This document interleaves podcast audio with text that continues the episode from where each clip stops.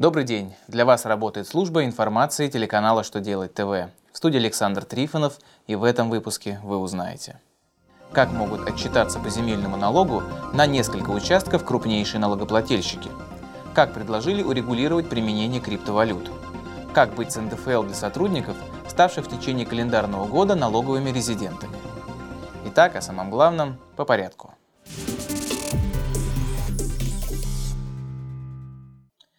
Налоговая служба разъяснила, как могут отчитаться по земельному налогу на несколько участков крупнейшие налогоплательщики. Если муниципальное образование находится в ведении одного налогового органа, то крупнейшие налогоплательщики могут подавать одну декларацию по нескольким участкам. По каждому из них в декларации придется заполнить отдельный лист раздела 2.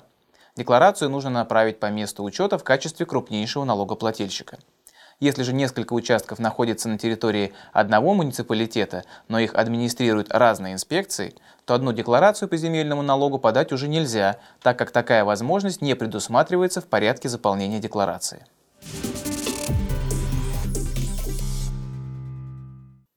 Госдума рассмотрит законопроект, регулирующий применение криптовалют и обеспечивающий судебную защиту при сделках с их использованием. Согласно внесенному на рассмотрение Госдумы законопроекту, криптовалюты можно будет расплатиться при определенных законом условиях. Кроме того, предлагается учитывать криптовалюту в конкурсной массе должника. Цифровые права или токены предложили учитывать как вид имущественных прав. Предполагается, что с их помощью можно будет подтвердить права на все объекты гражданских прав, за исключением объектов нематериальных благ. Как и прочие права, токены возможно будет передавать другим лицам, в том числе и по договору купли-продажи. Пожалуй, самым важным в этом законопроекте станет судебная защита по сделкам с криптовалютами.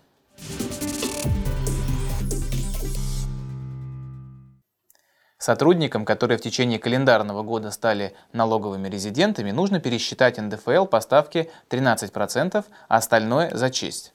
Минфин напомнил, что статус налогового резидента физлицо получает, если находится на территории России минимум 183 дня в течение 12 следующих подряд месяцев – налоговая ставка нерезидентов составляет 30%.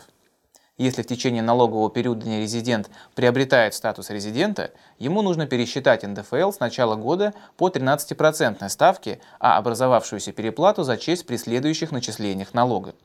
При этом такой зачет можно производить только до конца года.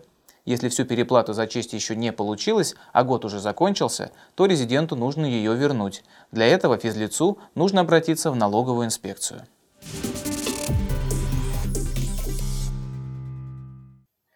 На этом у меня вся информация. Я благодарю вас за внимание и до новых встреч.